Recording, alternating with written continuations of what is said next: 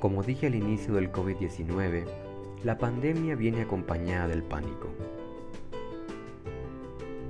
El pánico se define como la manifestación de un miedo muy intenso que experimenta repentinamente un grupo de personas en una situación de peligro. Hemos visto la manifestación del pánico en el inicio de la pandemia en situaciones pintorescas, como por ejemplo cuando la gente comenzó a comprar el papel higiénico a montones. También en situaciones más tensas, como por ejemplo cuando la gente comenzó a acaparar alimentos e insumos médicos.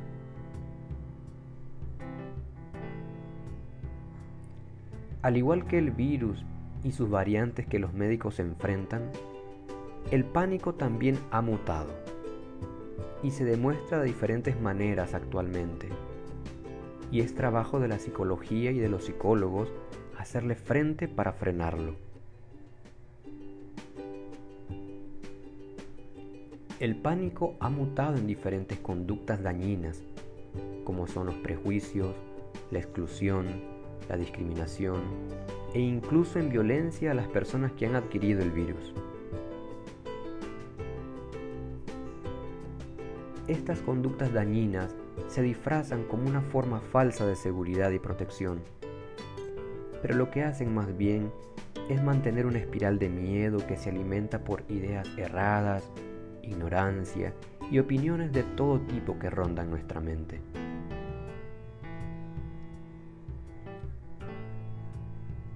Tanto estas conductas dañinas como ideas erradas parecieran darnos control, protección y seguridad, pero la verdad es que carecen de fundamentos y evidencias médicas y científicas soportadas por organismos e instituciones sanitarias científicas competentes. Y eso las convierte en ruido meramente.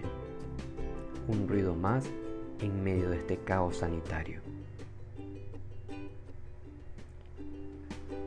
Hago hincapié en que los fundamentos y evidencias que únicamente se deben tomar como legítimos son aquellos que son soportados por organismos e instituciones sanitarias y científicas competentes.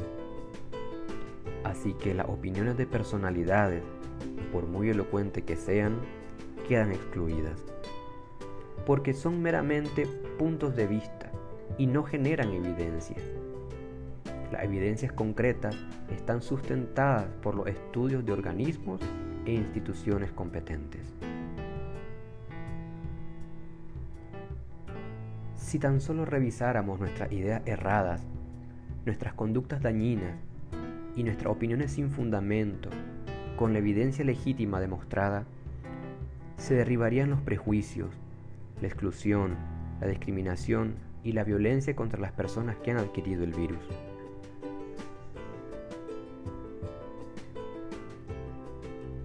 Estas conductas dañinas e ideas erróneas surgen y se sostienen dentro de los círculos más íntimos de la persona que ha adquirido el virus, empezando por su propia familia, que lo percibe como una amenaza, lo etiqueta como el culpable, lo cuestiona, lo limita, se le corren.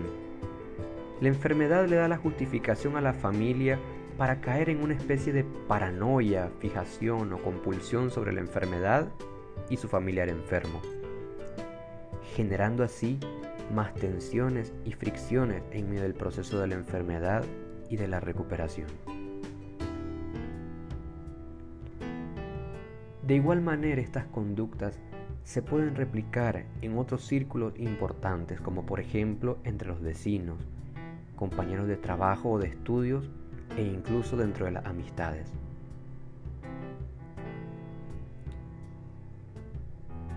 Si la enfermedad como tal acarrea estrés y tensión al enfermo, estas conductas dañinas e ideas erróneas duplican la carga emocional, haciendo el proceso de la enfermedad más desgastante. El desgaste y la tensión generada por estas actitudes inadecuadas puede llegar a ser tan grande que incluso la alegría por la recuperación del enfermo se ve aplastada por el sostenimiento de estas conductas dañinas dentro de los círculos íntimos del enfermo que actúan ciegos y agresivos por todas las ideas erradas que persisten en sus cabezas.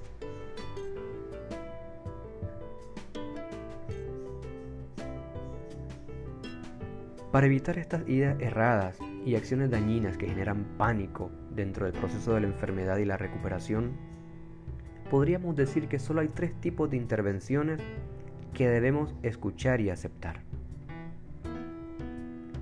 La primera, las acciones del profesional de salud que asesora y monitorea directamente la condición física del enfermo.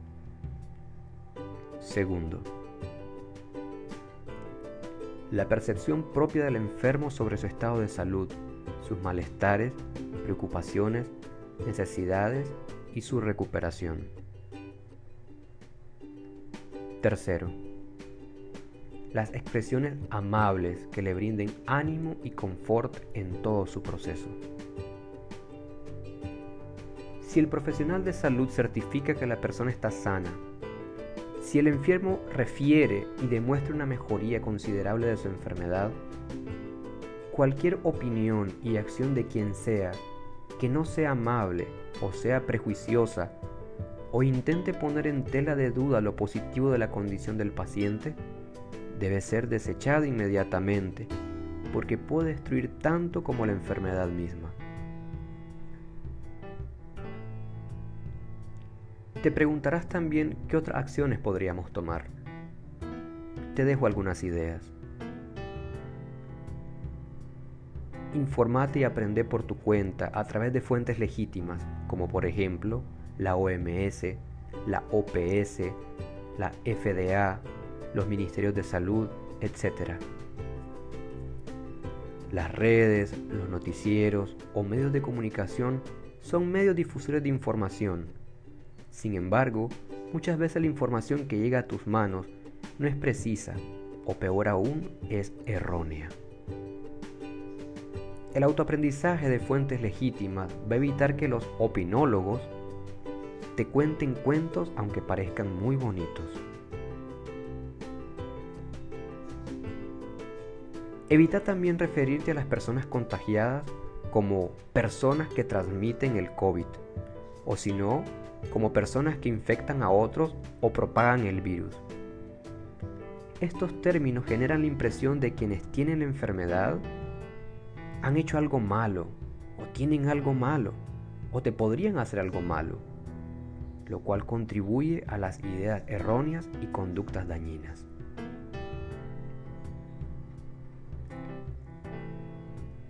El ambiente está plagado de noticias de muerte y enfermedades.